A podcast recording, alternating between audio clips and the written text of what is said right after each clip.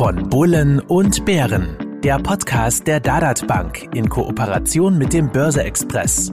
Bevor es losgeht, beachten Sie bitte unseren Disclaimer auf dad.at/slash podcast. Risikohinweis. Die Inhalte dienen ausschließlich der allgemeinen Information, sind ohne Gewähr keine Empfehlung zum Kauf oder Verkauf bestimmter Finanzinstrumente. Es handelt sich um keine Anlageberatung. Herzlich willkommen zu Von Bullen und Bären, Folge 31, dem Podcast von Börse Express und der Dadat Bank rund ums Thema Geldanlage. Mein Name ist Robert Gillinger, ich bin Chefredakteur des Börse Express. Studiogast ist heute Uwe Röhrig. Uwe ist Senior Equity Spezialist im Aktieninvestment-Team von UBS Asset Management und dort für die aktiven Aktienstrategien zuständig seit knapp 18 Jahren bei der UBS, vorher JP Morgan und zum Beispiel die Commerzbank. Und regelmäßige Hörer werden Uwe in Folge 20 unseres Podcasts zum Beispiel ebenfalls gehört haben. Hallo Uwe.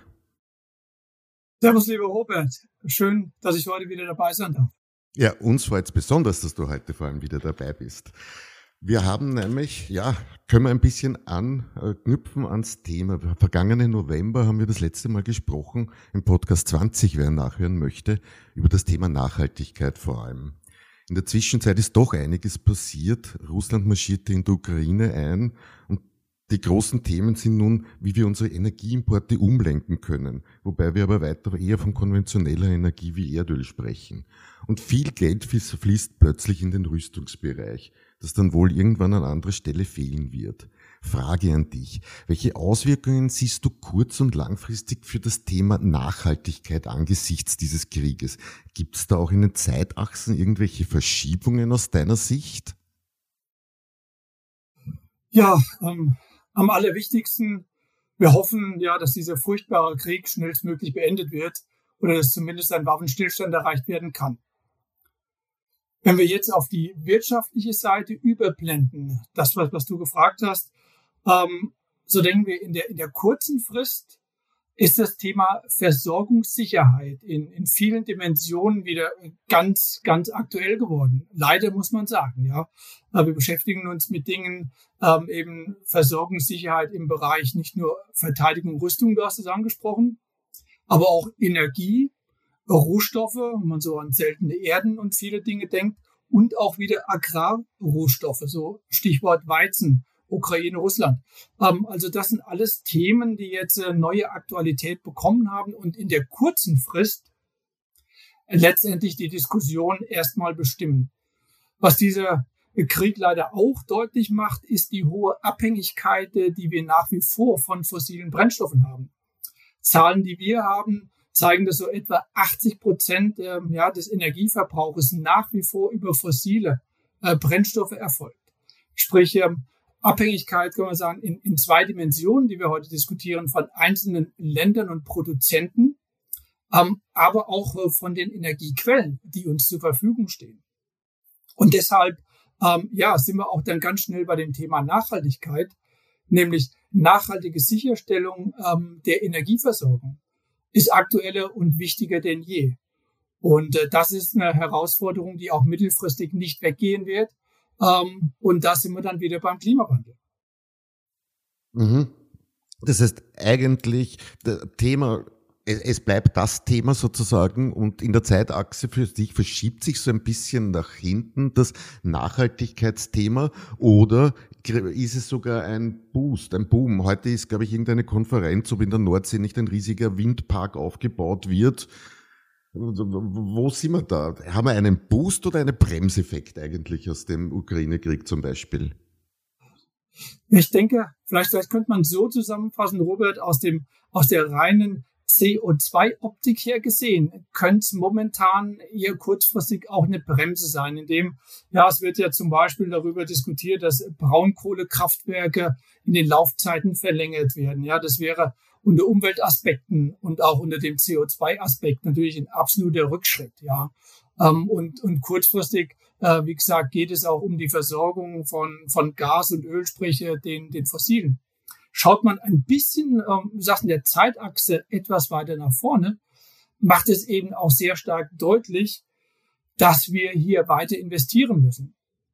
Mhm. Wir diskutieren auch als äh, kleine Nebenbemerkung das Thema ja grüne Kernkraft. Ähm, könnte man jetzt auch unter dem Investitionsaspekt sehen. Wenn ich, wenn ich da richtig äh, informiert bin, glaube ich, gibt es in Österreich keinen politischen Konsens dafür, jetzt in, in grüne ähm, AKWs einzusteigen. Ich Noch sehe nicht. das auch ich sehe das auch nicht in Deutschland und auch nicht in der, in der Schweiz, wo ich natürlich auch vieles, vieles wahrnehme. Äh, spannend, wie die Diskussion in der EU hier weitergehen wird, ob auch äh, grüne Kernkraft wirklich dann als nachhaltig de deklariert wird. Aber ich glaube, das Hauptthema ist, es führt kein Weg an den Erneuerbaren vorbei. Und äh, da sind wir auf der Zeitachse, äh, dass hier riesige Investitionsprojekte angeschoben werden. Gesagt, wenn man mal die, die ganz kurzfristige aktuelle Thematik ähm, etwas äh, beiseite schiebt. Und dann sprechen wir von gewaltigen Summen über die nächsten Jahre. Zahlen, die wir auch gesehen haben, die gehen in Richtung 40 bis 50 Billionen US-Dollar bis 2030 und mehr als 100 Billionen, die man erwartet bis in das Jahr 2050, weil wir eben zurzeit äh, etwa unseren Energiebedarf mit 6 Prozent auf globaler Ebene aus nachhaltigem decken. Sprich, hier müssen wir deutlich vorankommen, um die Abhängigkeit von den Fossilen zu reduzieren und auch ähm, in der CO2-Reduktionsdiskussion voranzukommen. Und das bietet für Unternehmen natürlich gute Chancen, hier Dinge zu investieren, auch weiter zu wachsen und dann auch für Anleger ähm, Möglichkeiten, eben auch an diesen hoffentlich lohnenden Investitionen, auch da muss man wieder selektiv sein, auch zu partizipieren. Und deshalb ist es ja aus Anlegersicht ähm, sagen, kurzfristig etwas Bremse, also mittelfristig gesehen ein absoluter Rückenwind, würden wir sogar sagen. Mhm. Nur um jetzt zwei Zahlen ganz kurz äh, einschätzen zu können. Du hast vorher gesagt, 80 Prozent unseres Energieverbrauchs ist noch fossil, also von fossilen Energien abhängig. War das Europa gemeint oder weil du hast gerade jetzt gesagt, weltweit haben wir sechs Prozent äh, Energie aus nachhaltigen Quellen? Das waren jetzt beide, beides globale Zahlen, Robert. Also jeweils auf, auf globaler Ebene betrachtet. Es mag dann von Region zu Region, von Land zu Land natürlich schon etwas unterschiedlich sein, je nachdem, äh, wie stark man über die letzten Jahre in die Alternativen investiert hat. Das war jetzt wirklich die, die ganz große globale Brille aufgezogen. Oh, okay, okay. Naja, dann haben wir noch einen ziemlichen Weg vor uns. Geht sich das eigentlich mit, du hast 100 Billionen US-Dollar erwähnt, überhaupt aus, dass wir diese restlichen 80 Prozent oder wie auch immer überhaupt damit äh, egalisieren, ersetzen? Ja, es ist, äh, es ist kein Sprint, es ist ein Marathon, ja. Und äh, da sprechen wir sag, von Projektionen bis, äh, das war jetzt in dem Fall bis in das Jahr 2050. Ja. Und das, glaube ich, zeigt auch die, die ganze Dimension eben dieses Klimathemas, ja, ähm, wo wir ähm, hier, hier wirklich in größeren Zusammenhängen denken müssen und auch auf größeren Zeitachsen denken müssen. Also es braucht schon eine, ähm, eine längerfristige Anstrengung, hier Stück für Stück weiter voranzukommen, so wie über die letzten Jahrzehnte dann, dann Kohle zunehmend substituiert wurde, äh, dann über Öl und Gas.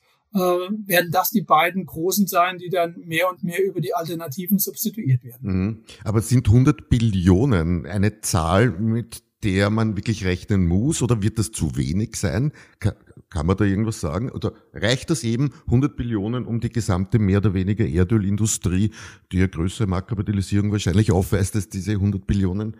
Ja, das stimmt jetzt nicht. Aber äh, um die zu egalisieren, zu ersetzen?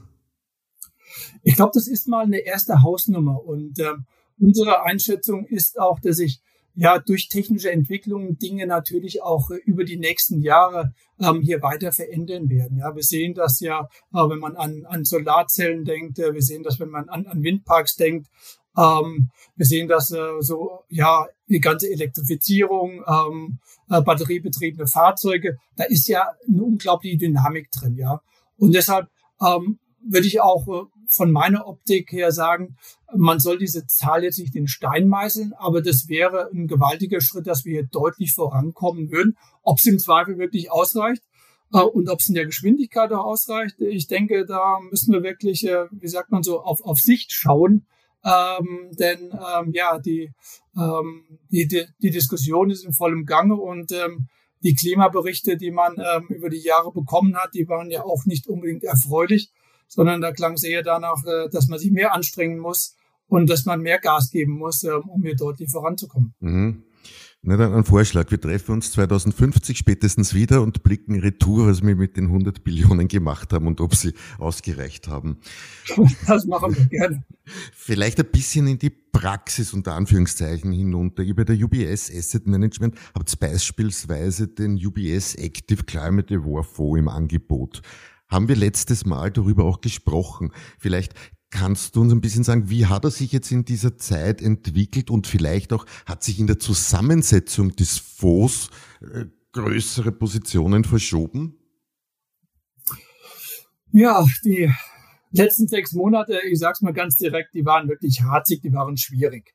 Ähm, das, äh, wenn man sich so die, die Performance auch ansieht, ich bin da ganz offen und transparent auch von der Spitze, haben wir so etwa 25 Prozent in US-Dollar gerechnet abgegeben äh, bis jetzt Mitte Mai. Ähm, das sind so die, die aktuellsten Zahlen, die ich auch sehe. Was sind so die, die Hauptgründe dafür? Ähm, grundsätzlich und ähm, diese, diese Veränderung an den Finanzmärkten fing vor dem Ukraine-Krieg schon an, so im, im vierten Quartal letzten Jahres, teilweise auch im dritten schon. Das Wachstumswerte und äh, wir sprechen ja hier von ja, Investitionen, Innovationen in die, in die Zukunft hinein, ähm, ziemlich unter Druck waren durch ja hohe Inflation, höhere Zinsen und dann kam ja zusätzlich der Krieg und die, und die Wachstumssorgen da, dazu. Also das hat schon grundsätzlich auf, auf den gesamten Wachstumswerten ähm, auch negativ gelastet. Hinzu kommt, äh, wir sind im Fonds nicht in fossile Brennstoffe investiert, also haben dort eine ganz klare Positionierung auch im Fonds. Ähm, und der Energiesektor beispielsweise hat über die letzten zwölf Monate 70 Prozent zugelegt. Also davon haben natürlich so klassische Energieaktien auch, auch stark profitiert. Und das sind jetzt Dinge, die wir, die wir nicht im Fonds halten. Dennoch, wenn man etwas äh, weiter den, den Bogen schlägt, weshalb wir den Fonds aufgelegt haben, im Juni 2020 bis Mitte Mai, hat er nach Kosten eine Performance von immer noch plus 25 Prozent in US-Dollar gemacht.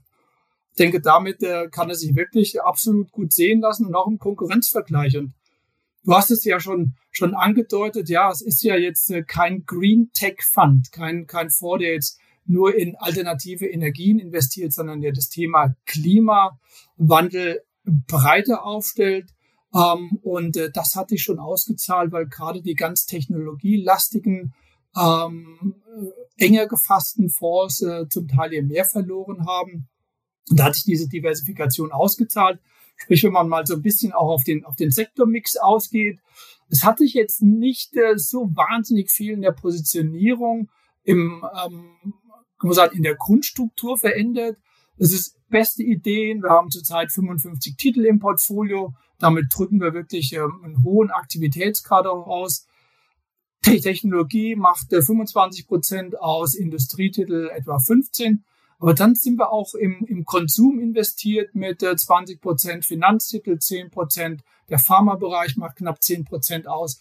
Und das zeigt so die, die Breite, wo wir sagen, ja, wir wollen ähm, das Thema Klimawandel jetzt nicht nur auf die Technologie reduzieren, sondern Unternehmen, die in ihren Bereichen führend sind, ähm, äh, die nehmen wir gerne ins Portfolio auf.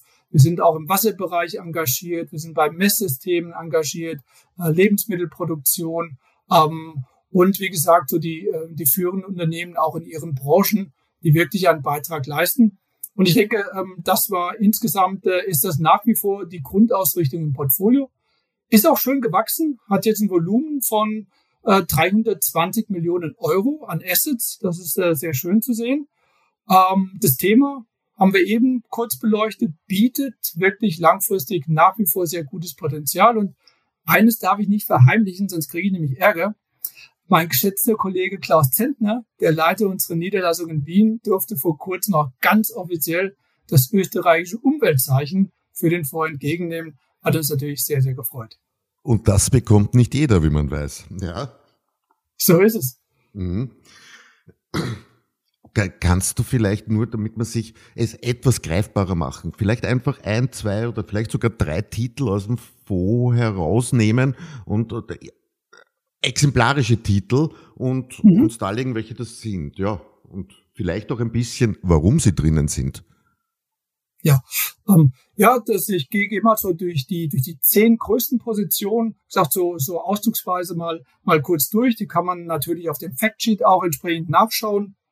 Ähm, äh, da ist zum Beispiel ein US-Unternehmen mit dem Namen Danaher drin. Äh, kennt man vielleicht nicht ganz so. Danaher ist zum Beispiel sehr, sehr stark im Bereich äh, von Messsystemen, ähm, die man gerade für für effiziente Wassersteuerung sehr, sehr gut einsetzen kann, ist ein, ist ein Mischkonzern. Ähm, in ähnliche Richtungen geht ein Unternehmen, nennt sich Roper Technologies. Ähm, die stellen auch Pumpen her, Messinstrumente, Am Armaturen. Da sind wir bei dem ganzen Thema ja Effizienz. Ähm, Gedanke und, und, und gerade Wasser ist ja auch ein sehr, sehr kostbares Gut, ja, äh, wo man ähm, wirklich sehr sorgfältig mit umgehen sollte. Da findet sich aber auch eine Visa, die man, die man über die Kreditkartenseite äh, gut, gut kennt, ja. Ähm, und hier ist auch Visa für uns ein führendes Unternehmen, auch was die, was die eigene Umsetzung betrifft, ähm, im Bereich ähm, CO2 Reduktion, ja, ähm, bargeldloses Zahlen ähm, ermöglicht natürlich auch, auch vieles mehr, dass man nicht mehr die ganze Zeit ähm, dann auch äh, hin und her fahren muss, kann das Ganze online sehr, sehr einfach machen. United Health ist jetzt ein Unternehmen aus dem, aus dem Pharma-Bereich, äh, ja, die, die, sich auch als, ähm, als äh, Pharma Benefit Manager äh, wirklich ähm, hier sehr, sehr hervortun. Ähm, und so könnte man jetzt durch, durch einzelne Positionen durchgehen. Und ja, ich erwähne auch auf der Tech-Seite die Microsoft, denn wir sind ja auch in Technologie investiert. Ähm, und hier ist Microsoft absolut führend in der Technologiebranche, was eigene ähm, Incentives betrifft, den CO2-Ausstoß des Unternehmens selbst zu reduzieren, aber auch durch die Cloud-Lösungen, die geboten werden, ähm, sehr energieeffiziente Datencenter zu betreiben, das Outsourcing von einzelnen Unternehmen in die, in die Cloud-Technologie hinein, äh, bringt unter Energieeffizienzgesichtspunkten äh, sehr, sehr viel. Ähm, und äh, ja, das ist mal so ein, ein kurzer Abriss äh, wie gesagt, ist mir wichtig zu sagen, das sind jetzt keine Einzeltitel-Anlageempfehlungen. Das waren jetzt so ein paar der zehn größten Positionen, einfach um ein bisschen Idee über das Spektrum zu geben, in das wir hier investieren. Mhm. Und dass das zufällig alles US-Unternehmen waren, ist ein Zufall aufgrund des aktiven Stockpicking-Ansatzes oder seht ihr nur noch die USA als interessante Region an? Äh, nein, das ist äh, genau wie du es gesagt hast. Ähm, Ergebnisse des, des Stockpickings, wenn ich mir so auf Länderebene den Fonds heute anschaue, dann sind 57 Prozent in den USA, dann haben wir gut, gut 10 Prozent im UK, 6 Prozent in Frankreich, 4, 4 Prozent in Kanada, ähm, 3,5 Prozent in Japan. Also das ist für uns, wir haben wirklich die globale Brille auf und je nachdem, wo man die interessantesten Unternehmen findet, das ergibt dann auch letztendlich die Länderverteilung, äh, getrieben über die Einzeltitelselektion. Mhm. Und die Österreicher sind leider zu klein von ihrer Marktkapitalisierung her, dass sie bei euch grosso modo wahrscheinlich reinkommen können überhaupt. Ja, wir investieren schon auch ganz gerne in kleine und mittlere. Also von der Seite schließen wir natürlich auch den österreichischen Markt nicht aus, äh, gar keine Frage. Klein und mittlere ist dann so auch die Philosophie, da zu, nicht zu große Positionen zu halten. Also sie schwanken halt stärker ähm, und man muss auch immer Liquidität entsprechend berücksichtigen, dass man die Positionen auch dann wirklich gut im Fonds kaufen und verkaufen kann. Mhm. Du hast vorher ein paar Stichworte erwähnt, auf die ich jetzt nämlich gern ja wieder zurückkommen würde. Denn neben dem Krieg haben wir derzeit die Themen Inflation. Österreich hat heute für April 7,2 Prozent äh, veröffentlicht. 9,0 waren sogar in Großbritannien die Themen Zinsen, wo vor allem die US-Notenbank bereits Flagge gezeigt hat und auch aus, mit ausgelöst aufgrund des Krieges eine mögliche Stagflation, also Nullwachstum der Wirtschaft bei trotzdem herrschender Inflation. Was denkt denn ihr bei UBS Management zu diesen Themen? Welche allgemeinen Auswirkungen auf mein persönliches Anlageverhalten sollte ich da berücksichtigen aufgrund dessen? Ja, wenn ich an das äh, so an, an das Stichwort Stagflation denke, äh, Robert, eine, eine kurze Anekdote, das geht ja zurück auf die 70er Jahre. Ähm, und als kleiner Bub kann ich mich noch gut an die autofreien Sonntage, die Party wir hatten, erinnern. Äh, das hat man dann so, äh, so als sehr, sehr interessant und spannend empfunden. Spaß beiseite, Stagflation ist ein schwieriges Fahrwasser für, für Volkswirtschaften und auch dann für, äh, für Finanzmärkte und dementsprechend Anleger, die investiert sind, ja. Äh, denn es ist genau diese negative Kombination aus Stagnation und hoher Inflation. Ähm, und äh, das ist ein Thema, was zurzeit sehr stark an den Märkten diskutiert wird. Es ist, um es direkt zu sagen, nicht unser Basisszenario. Kurz mit der Inflation anfängt. Ja, die ist höher und hartnäckiger, als auch wir das eingeschätzt haben. Es gibt inzwischen jedoch auch Anzeichen, dass wir so den Gipfel erreicht haben sollten. Es gab ja in 21 einige äh, ja zunehmende Öffnung ähm, äh, mit äh, höheren Impfquoten, die wir in den einzelnen Ländern gehabt haben. Es gab dann eine höhere Nachfrage, es gab Lieferengpässe, wir hatten die steigenden Rohstoffpreise und wenn jetzt nur so so einen Indikator nimmt, Gebrauchtwagen in den USA sind äh, zum Beispiel unglaublich angestiegen wie die letzten zwölf Monate. Da sieht man eine gewisse Entspannung. Bei anderen Gütern sieht man das auch. Und ja, wir sind auf hohen Levels, keine Frage. Die Richtung ähm, für das zweite Halbjahr aus unserer Sicht sollte aber doch in Richtung moderatere Inflationsraten gehen. Ich glaube, man muss sich grundsätzlich auf höhere Inflationsraten einstellen, als wir sie in den letzten äh, zehn äh, Jahren gehabt haben. Und hier ist so ein Stichwort auch ein bisschen, ja, ähm, Lieferketten. Globalisierung. Das waren ja über die letzten 20, 30 Jahre unglaubliche positive Effekte, indem man letztendlich da produziert hat, wo man äh, wo man wirklich die komparativen Kostenvorteile auch am besten ähm, als als Unternehmen nutzen konnte. Ja. Und äh, hier mit der ganzen Diskussion, äh, die wir auch eben im Zusammenhang äh, mit dem Ukraine-Krieg geführt haben, werden einem Abhängigkeiten natürlich viel, viel stärker auch bewusst.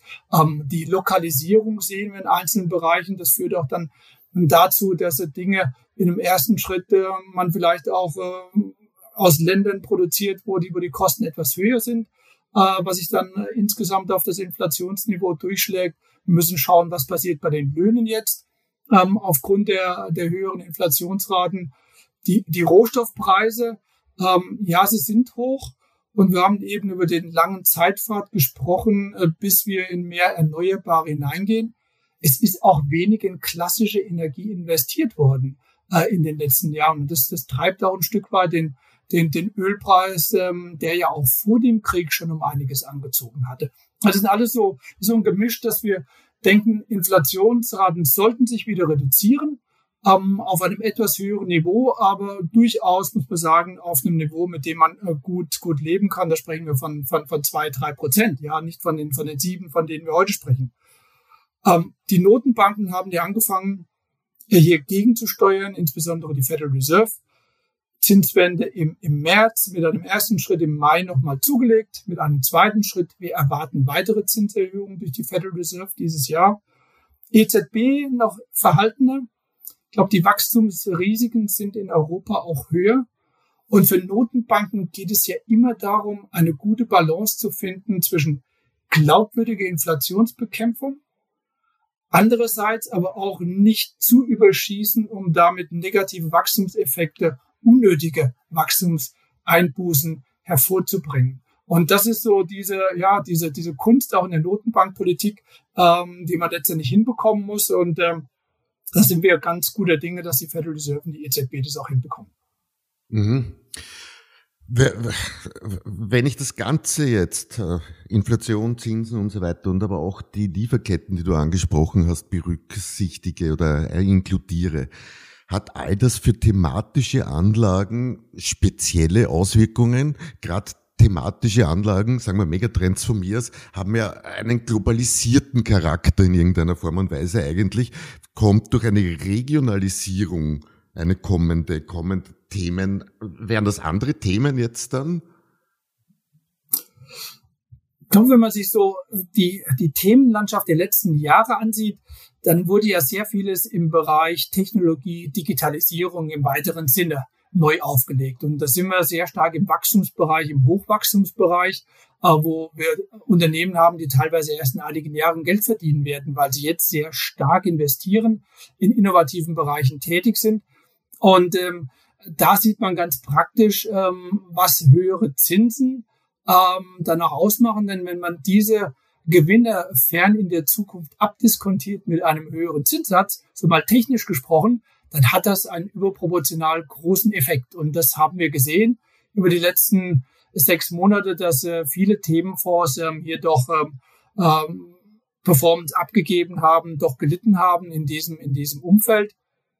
Und äh, dementsprechend glauben wir, ja, dass es momentan eher noch ein bisschen kurzfristig ein schwierigeres Fahrwasser ist, äh, bis wir dann wirklich ähm, auch mehr Anzeichen sehen, dass die Inflation wirklich den Gipfel erreicht hat und wenn wir auch besser abschätzen können, wie weit werden denn die Notenbanken äh, kurzfristig äh, kurzfristige Zinsen denn auch erhöhen.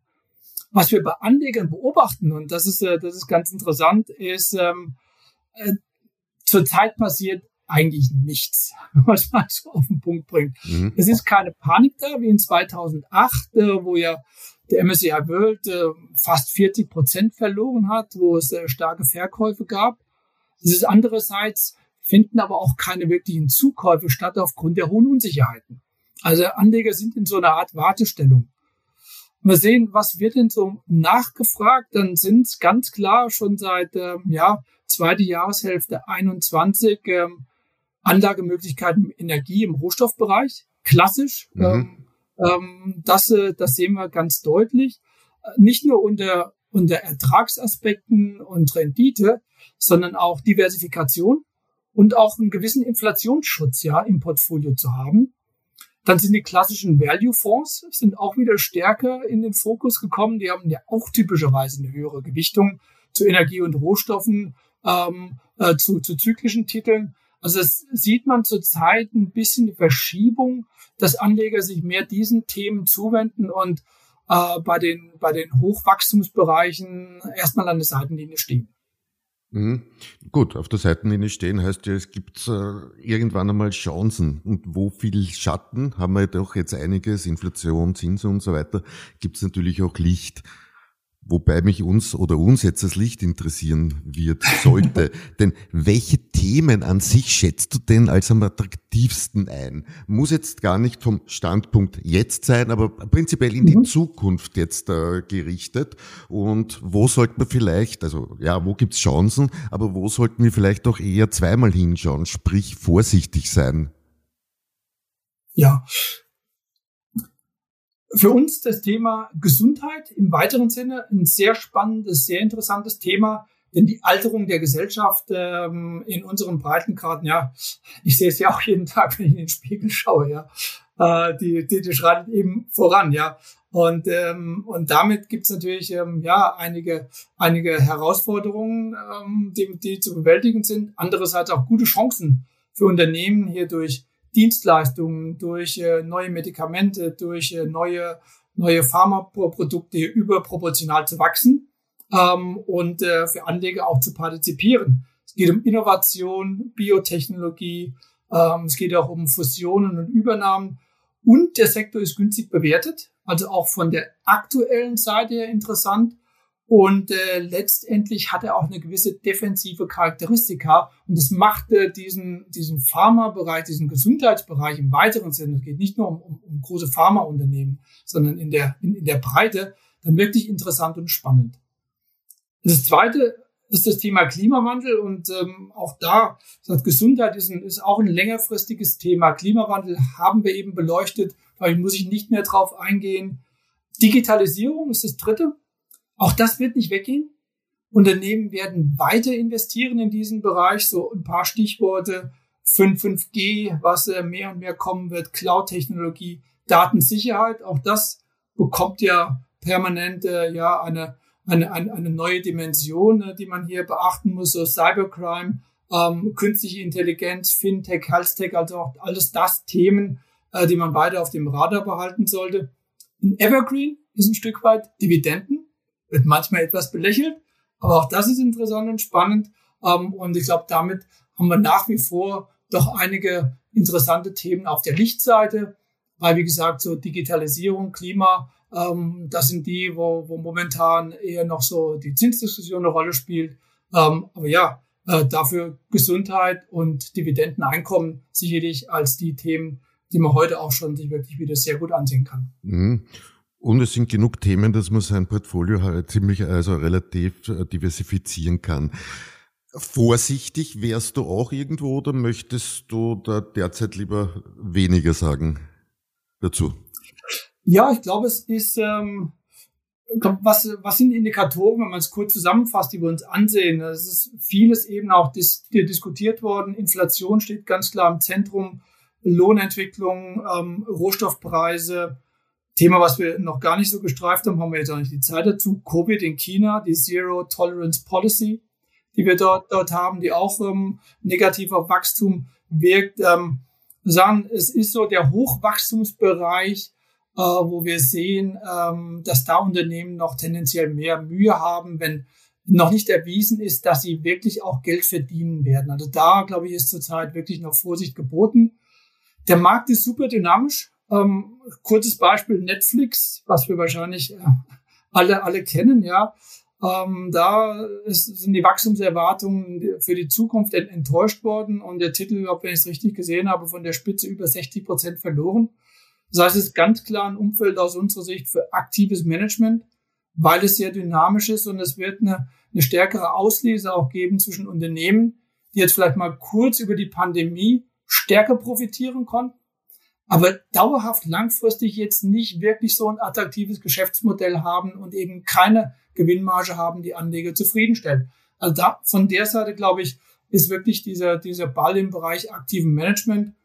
Und wenn man es kurz zum Abschluss auch zusammenfasst, ja, ähm, gute Diversifikation, ein ausgewogenes Portfolio aus unserer Sicht äh, mit offensiven und defensiven Komponenten ist das A und O in diesen schwankenden und volatilen Zeiten.